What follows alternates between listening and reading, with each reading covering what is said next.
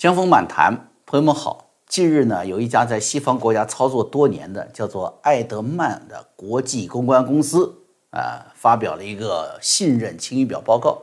他这个全球总裁叫做理查德·艾德曼啊，在发布仪式上呢，就有两句话引人关注。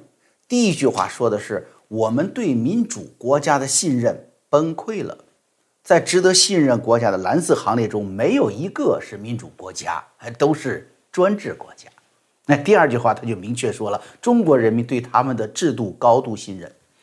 信任晴雨表中最大的差别，说就是对政府的态度。中国人民信任他们的政府，而美国人民则不信任。正好上个星期，哎，关于去年郑州水灾的重大生命财产损失的这个调查报告啊，责任处理结果出来了。那么中国人民对这份报告有多少的信任呢？这份报告实际上啊，就是中共政治的一份晴雨表。我们又可以在这份晴雨表，在这份报告中解读出什么来呢？哎，今天呢，我就想把这两件事情啊结合起来一起说一说啊。如果大家有印象，不会忘记当时啊，就是就是去年嘛，是吧？中共外交部发言人华春莹多次引用来自美国哈佛大学的一份报告，说中国人民对中国政府的满意程度高达百分之九十三。在中共的党宣当中啊，在各个部门对外发言的这个口径当中。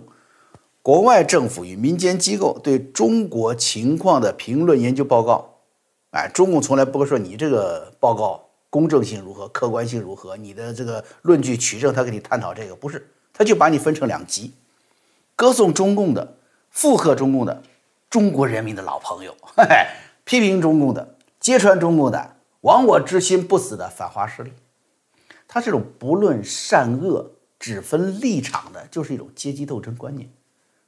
始终贯穿了中共的革命过程这种观念。六四的时候，大家看，中共即便是党内都有众多的高级干部同情学生。咱们知道当时还有这个叶飞啊，七名开国上将联名反对军队进城的。叶飞是谁呀？大家不看电影《长津湖》吗？就那个主角啊，志愿军第九兵团的司令员。哎，你说他打仗厉害吧？是不是整个兵团没有过冬的棉衣，也要上零下四十度的战场？你说他多听党的话呀？哎，六四的时候不听了，出来表态是吧？善恶分明。但是邓小平最后决定一下，啪，中央一起表态，赵紫阳出局。众多原先晓得善恶的中共高级干部也纷纷表态支持镇压啊，表示要遵守党的纪律。习近平的父亲习仲勋，你想，他是协助起草中国八二宪法的，说得很清楚嘛，说世界上没有任何一个民主国家会规定国家由某个党甚至是某个人物来领导的，决定权在人民手中。那么在中国呢，这种人民的决定权、人民的意志就反映在人民代表大会嘛。但是六四一来，习仲勋也忘了他起草的八二宪法的精髓是什么？党在国中啊。不是党在国上啊，党在民中啊，不是党在民上啊。结果他也一样，举手拥护党的决定，向自己的人民开枪。所以说，不论善恶，只看立场。中共的什么一贯作风？九九年破坏法轮功不是又来了吗？是不是？中央最高层原来跟你说，从书记到总理，家里的夫人呢，什么叔嫂呀，多少都是练法轮功的。他对身体好，你当干部、高级干部年纪都大，是不是要练功啊？后来江泽民啪，最后决定一下，马上转向了。政府不让练就不要练啦，哎，他也不管你这个功能让多少人起死回生，让多少家庭从残破中走向幸福和谐，不管你这个，不论善恶，只看立场，谁的立场？共产党的立场。为什么会这样呢？那一个平时看起来普通的朋友，一个单位里，那这个人挺有能力的，同事、领导，一个慈善的父亲啊，都很正常。但是后来一碰到党性，甚至连党性他都不知道是什么的时候，只要说谈立场、谈表态，就一个个的抛弃他清清楚楚的、活生生的人性，然后跟随不知道什么的党性去了。为什么会这样呢？啊，一九二五年。毛泽东当时就发表了这个一篇文章，在哪儿发表的？国民革命军第二军司令部政治部发表的杂志叫《革命》，他公开了一篇文章，《中国社会各阶级的分析》嘛，里面说谁是我们的敌人，谁是我们的朋友，这是革命的首要问题。革命到底是什么？而马克思列宁到底是谁？根本都搞不清楚。当时的中共党员，别说当时了，你问问今天的中共党员，你问问那些折腾你的中共干部，革命到底是什么？马克思，你除了他是大胡子，你还知道他什么？都是两眼一抹黑嘛，对不对？但是毛泽东这句话大家都懂，革命就是要搞懂谁是敌人，谁是朋友。那么究竟隔壁老王是敌人还是朋友呢？哎，不说别的，毛泽东这篇文章发表在后来的这个什么，这这国民党反动军队的杂志上嘛，是不是啊？那你说谁是敌人，谁是朋友啊？党说了算，你不要问。过去的敌人现在也可以是朋友，过去的朋友现在也可能是敌人。那国民党啊，你可以是中国革命的朋友，是不是？也可以一下子变成什么中国革命的最大的敌人？啊，那可怜的就是什么？直到今天呢？好不容易活下来的，留在台湾的国民党还没有搞清楚自己到底是敌人还是朋友呢。你说过去，甚至可以是党内的同志，甚至是高级的领导同志，是不是？也可以是一直帮助自己有功于中共的地下党。你也可以一下子变成中共的敌人。反右，文革反的是谁？打倒的是谁呀？不都是这些吗？什么真诚的党的战友，真诚的拥护者吗？所以可怜的是什么？你看，直到今天，那些欢天喜地的把民主派议员轰轰出议会去的那些香港爱国者们，他们其实也没搞清楚自己是敌人还是朋友。也许明天就会被出卖清算，明天就不再是爱国了，不能再治理香港了，是不是？你就说你这党国你想爱，中共也不给你爱了。一九二五年毛泽东这种就是实用革命是吧？靠的就是什么？就是依靠谁团结谁，打倒谁的残酷斗争思想。这也就是习近平要党员不忘的什么革命初心嘛，是不是？这这给大家一分析，大家就清楚了为什么中共要搞这种事儿，为什么要分清楚谁是中国人民的好朋友，谁是反华势力。华春莹阿市中心也不需要善恶，只需要立场，只需要符合中共的需要，就是可靠的中国人民的老朋友了。阿市中心这个事儿，我过去在漫谈节目中详细评论过，什么什么来头，什么组成，大家可以回头去看啊啊。那么今天这个艾德曼晴雨表与阿市中心调查报告，实际上是可以有的一拼的。我相信很快啊，就会成为中共外宣嘴里说的中国共产党如何是人民的选择之类的重要依据了。啊，当然也会成为某些人很开心的嘛，拿着这个报告交给当今圣上，是吧？哎呀，皇上您看呐，老外都夸咱们了啊！你别说，你你说那那皇上看了多开心呢，是不是？哎呦，好，朕意已决，哎，东升西降，是不是？在用这个的用途嘛？咱先不说中国人民信任中国政府，先说美国人民不信任美国政府这个事儿，到底是不是真的？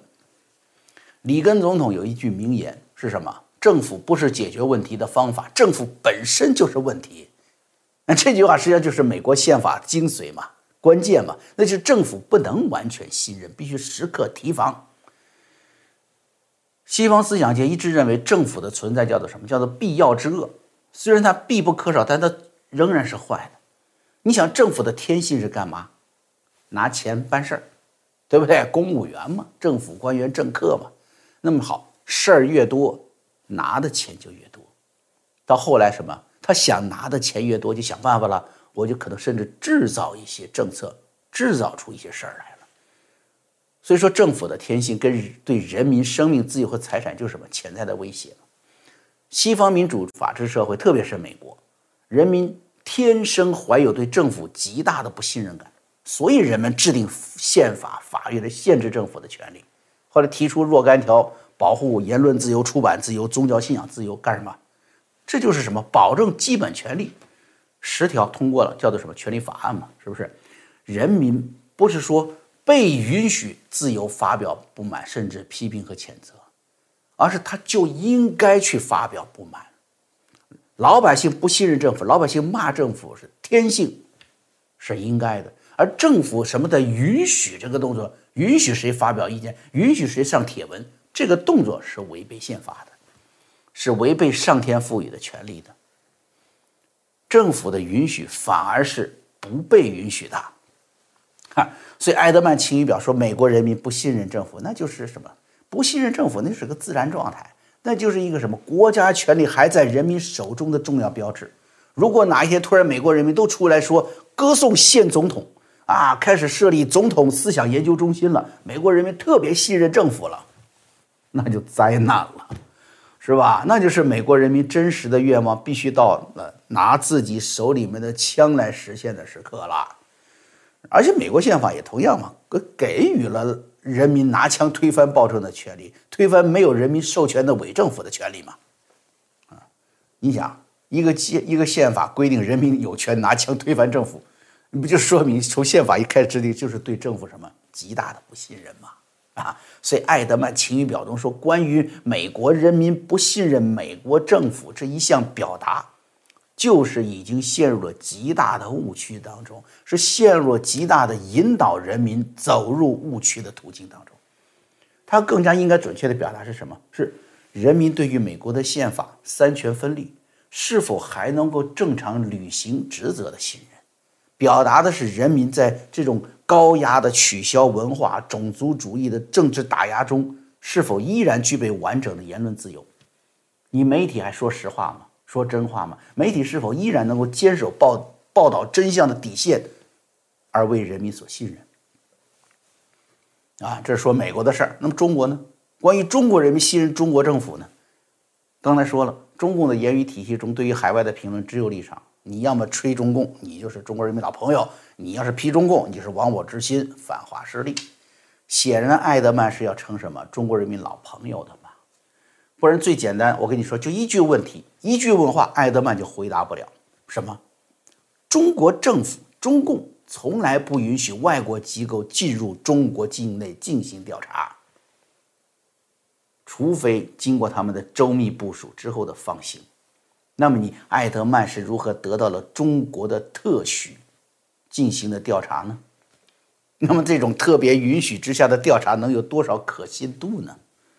更重要的是，人们还会多问一句：现在什么情况？你中共是允许艾德曼在疫情横扫全球，然后北京即将举办奥运会遭到全球抵制的情况下得出的一份中国人民信任中国政府的报告？或者说是按照中国政府、按照中共的安排得出的中国人民信任中国政府的报告，你究竟想要帮中共什么样的忙嘛？对不对，埃德曼先生？啊，你在这里有怎样的利益获得呢？中共啊，从一九四九年开始就有个抹不去的阴影笼罩，就是它就是共产国际的共产国际的远东支部，它就是苏联共产党支持的中国代理人。通过内战取得政权，不仅自己没有进行过一次的全国普选，而且呢，那个经过普选成为代表中国的合法政权，因为领导了抗日战争的胜利，获得了国际认可的政权，跟中共政权同时存在着。那个政权合法政权在台湾，是吧？因此，在冬奥会呢，他干嘛？中国他要向世界展示自己的形象，要向世界展现自己在疫情防疫上的制度优越。要向世界展示自己对台湾的武力侵犯具有某种合法性，在这种时刻，中共就有需要什么国外权威机构为自己加持的需要了。这就是毛泽东说的“依靠谁团结谁”的问题嘛。那么我们看看中共需要团结的埃德曼总裁本人，他是什么？美中关系委员会的董事成员。那 那咱们看看这个董这个董这个关系委员会，它这个成立就是为了减少。几位总统因为要亲近中共受到的压力，受谁的压力呢？国会的压力。国会说：“你为什么要亲近中共啊？”国会是谁呢？是美国人民对对中共啊，对他那个国内的残暴，对中共在国际上，尤其想当第三世界领袖的野蛮扩张的普遍反感，是吧？是美国人民这种反感的一种反应。国会代表人民的权利嘛。那么这个委员会就是什么？就想办法教育美国人民啊，中国是好的，啊，你们跟你们选出来的议员说中国是好的，啊，中共是好的，啊，表面说中国是好的，骨子里是什么？就是中共是好的。一九七二年中美乒乓球外交之旅就是这个美中委员会主办的，所以委员会董事会成员大家看看前前后后哈，包括什么？包括前国国务卿阿尔布莱特，包括基辛格。包括现在这位过去也担任国务卿的现在这位赖斯，啊，现任主席叫希尔斯，也是美中全国贸易委员会主任。这些人物大家已经是是耳熟能详了，我就不会再过多介绍了。所以大家已经很清楚，这是一个什么典型的中国人民老朋友组成的团体了，是吧？那么这些中国人民的老朋友究竟带给中国人民的是福音还是灾难呢？那就关键要看他们宣传的，试图让美国人民相信的，就是中国人民特别信任的这个中国政府，中共干了什么。那别的咱们都不说了，就说最近中共关于郑州特大水灾的调查报告和责任处罚这个事儿吧。首先，大家关注的，一看就看出来就是什么，就是死亡数字嘛。去年河南官方三百零二人上升为三百九十八人，哎，上升了九十多人，不到一百人。你纠错了，好，你纠错了，但你这个数字纠错的幅度实在是太不能让人大家服气了嘛。你怎么解释？光郑州一地四千辆泡了水的。堆在那的小汽车受损无人认领这个事儿，保险都不要了。河南人民物质生活水平都高到了这个水平了，几十万扔水里去了，连去认领索赔的事儿都不去做了。这还是有车的车主啊，死亡失踪没有答案，对吧？那还有呢？这一辆车还不仅只坐一个司机，还有其他人呢，是吧？不一定，只不一定一个人。这实际数字会不会更高呢？还有呢，这没有车的，不是车主的那淹溺在各个场合的，会不会更多呀？所谓的调查报告对地铁五号线十四个人、京广路隧道六个人的死亡数字，并不做任何更改，这显然不符合事实吧？对不对？留存下来的视频，还后来大家记得吧？是吧？死者送出的花圈，那显示的这个惨状远远超这个数字，为什么不认？因为这是在公共空间造成的伤亡事件，在国际上有广泛的曝光，那死亡数字一差异过大，一定会招致新一轮的舆论反弹，是不是？那因此可以看出什么？这所谓的中期报告本质是什么？就是要维稳，而不是公开真相嘛。那么第二点，要跟大家说一个关键点了，这是咱们就是在这分析了啊。这调查报告竟然故意漏掉了一点，我看大家也许啊，就是朋朋友们啊，也许在海外的朋友也是时间长了忽略了。这次啊，强调了天灾加人祸啊，好像是共产党很重视这个事儿，把人祸的因素加进去了，敢说这话了，但是却把最大的人祸祸首长庄水库泄洪这个事儿从调查报告中拿掉了。只有一个原因，就是天下暴雨，然后呢地势低平，是吧？就该把水流到郑州去了。我们知道地铁，特别是隧道的进水。那根本就不是强暴雨渐渐涨水的情形啊，是不是？你就是一个漏斗，你往下漏也是有个阶段把水漏下来呀。而是什么？而是突然的洪水涌进，水位一下子暴涨了。我为什么记忆犹新呢？因为我就是七月二十号当天做的节目，并且根据现场视频和我对郑州地理的基本记忆啊，我第一时间就判断应该是长庄或者是其周边水库泄洪所致。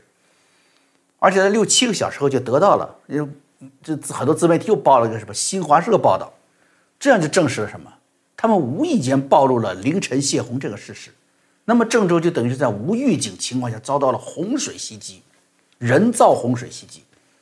这是追责的最高官员是市委书记徐立毅。那么长庄水库的泄洪，徐立毅知情吗？是谁下的泄洪令？如果徐立义仅仅是泄洪决定下达之后，他被通报了，那么郑州水灾的惨状，他也只能是什么？他只能是负责，就是说当初啊，我这盖了一些豆腐渣工程，他必须负责。洪水预防不够，是他负责，并不是泄洪灾祸的直接责任人。那么谁下达了泄洪令呢？我看有的评论呐。我就看到说说习立毅这个人物是从杭州调过来的，就把这次国务院组织的调查报告看作是李克强对习近平的一次有效反击啊！我看他正好相反了。其实李克强作为国总国务院总理，这国务院到底有几个部门归他管？这个调查报告是不是他做的？他也知道啊，这懂得中共的人知道这件事一定是超越李克强控制能力的。这根本不是李克强对习近平有效反击，我看正相反。且不要说刚才说的地铁隧道死亡数字不变，反映就是维稳的本质。维稳的本质是维你国务院的稳，还是维党中央的稳呢？是不是？肯定是维护党中央嘛。这是没有追责的决心。我们说泄洪这个关键为什么被调查报告忽略掉了？我们回忆一下，就在郑州水灾之后的习近平的第一次讲话，七月二十六啊，七月二十一号，他说了郑州发生严重内涝，一些河流出现超警水位，个别水库溃坝。大家很容易错过这几句话，这其实什么？就是给这次灾难定性了，是内涝。内涝，你当然要找城市主管的责任，是不是？所以市委书记徐立毅的命运，实际上是在去年七月二十一号就被他的主子习近平给定下来了。那么水库溃坝呢？习近平一句话把自己责任抛出去了，把主动泄洪的责任推给了溃坝，就不认这个责任了。不是泄洪啊，是水太大了，坝溃了。那么究竟是谁的责任呢？我在《历史上今天板桥溃坝》节目中跟大家描述过，当初河南水库群体溃坝事件是吧？当时的河南省委书记刘建勋呢，省委书记这一级别根本都没有权利决定是不是要泄洪，而是直接请示国务院主管副总理季登奎。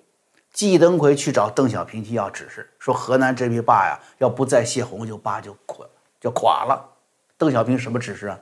没有，邓小平当时刚被毛泽东恢复工作，又要面临大量的批批他斗他的运动，缩在家里打桥牌不出来了。哎，他来了一个躺平，你知道吧？这最早躺平就他，哎，不予理睬，结果造成了什么巨大的灾难？被评为世界第一工程灾难，死亡人数仅次于唐山地震。因为唐山地震是天灾，是地震都是天灾，大家都知道。这个溃坝是个人祸，所以中共一直隐瞒至今。很少人知道，但是这个例子告诉我们什么？大家很容易看出来，泄洪这样的大事情，谁能做决策呀？就是最高领导人嘛，至少是国务院最高领导人。地方上甚至河南省委都不能够轻易做出决定的，也是没有这个权限的。那么要担这个责任是谁要担呢？我们再回看哈，中共目前的灾害管理机制，管泄洪的应该谁管的？叫做全国防汛总指挥部。这个叫做全国防汛总指挥部的，按照法律是管理水坝、治理洪水的。那本来就是嘛，是不是？你这么重大的事情，你都等着过去等着邓小平指示，现在等着习近平指示也不现实，是吧？一定会出大灾难的，啊！但是问题出来了，这个这个机构的设立就是防止这一层的。为什么这一次这一次出事儿呢？防汛总指挥部首先它一定要很高的授权的，是吧？你想这个大灾大难。很有可能会跨越地域，对不对？你的水暴雨不可能只在河河南这地儿下，你可能在山西也得下，河北也得下，是吧？所以要对省以上的地区什么可以统一号令。然后去年的时候就也涉及到内蒙嘛。那么大的灾难来的时候，往往什么还要动用军队，还要动用武警甚至野战军呢？在中共的军事条令当中呢，抢险救灾是军队的主要义务，对不对？他就得干这事儿。那么谁又能指挥得动军队呢？你当然要非常高的级别才行啊。所以中国的防汛总指挥部一贯都是国务院副总理担任，除了江春云过去老的副总理回良玉，这人都都是管农业的，知道吧？都是他们是政治局委员级别。后来就什么副总理温家宝啊，副总理汪洋。这俩副副总理后来都成为了整理，都都都成为什么？不是一个成为整理，一个成为什么？政治局常委，两个都是政治局常委，进入最高权力核心的。你只有这个级别才动得了全国的各省甚至军队嘛。但是，二零一八年六月，按照规定，啊，胡春华担任这个总指挥才半年，他当时是国务院副总理胡春华，结果把权力交出去了。由国务委员王勇担任了总指挥。虽然名义上这个王勇作为国务委员与副总理啊，呃，都是副总理级别，但是在实际职务和管理权限上，国务委员是服务于副总理的，是副总理的跟班啊。那为什么这样呢？很显然，第一，胡春华是作为隔代指定接班人，习近平当然反感他，要把他从关键岗位上拿下，弱化他的行政权力。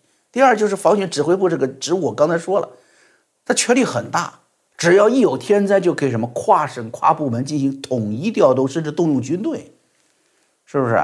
这个这个什么你你想，习近平什么什么，这已经有个固定的机构、固定部门，他在这部门之上还要搞个领导小组，他是这种叫靠前指挥啊，他这个特点，他不信任前线指挥员，他自己来亲自指挥。所以你能够在他之外能够调动各个部门、调动各省，甚至调动军队，那不是习近平最大的忌讳吗？所以啊，全国防汛指挥部一个这个小小的看似平级调动，把你胡春华拿掉，把王勇换上去，习近平在政治权力斗争当中得到了胜利，但是也埋下了中国啊中国土地上灾难的隐患。那么回到郑州。长庄水库此次泄洪是不是习近平亲自下令？这个恐怕要过很多年才知道了。但是这个决定呢，一定来自最高层，一定有人请示过习近平。啊，因为新华社是早在郑州灾难信息传出来之前七八个小时就报道了长庄泄洪的事件，北京先知道，是不是？中央先发信息。当时他要是知道泄洪造成巨大灾难，打死他也不说了，是不是？新华社肯定不会就当一个好消息先报出来了嘛。所以说是决策在上面，郑州后知后觉后遭难，所以这个责任，不管是直接下令，是不是你习近平下令的责任，还是更换全国防总指挥的你这个政治上的决定造成了这个罪责，最后都在你习近平身上，是在党中央身上，而不仅仅在国务院。啊，所以这样故意拿掉灾害主要成因的报告，绝不是李克强的什么借借这个追究责任发力，啊，正相反，徐立毅的命运早在去年七月二十一号，习近平的内涝溃坝这种甩锅结论出来的时候，就已经成为习近平的弃子了，而这些天出来的所谓最终调查报告，却恰恰是为习近平和中共党内斗争人事布局。洗脱责任的最后结果。但是郑州乃至河南的那些，甚至两个连连个死亡数字都不算的冤魂呢？他们是不是还属于高度信任政府的中国人民呢？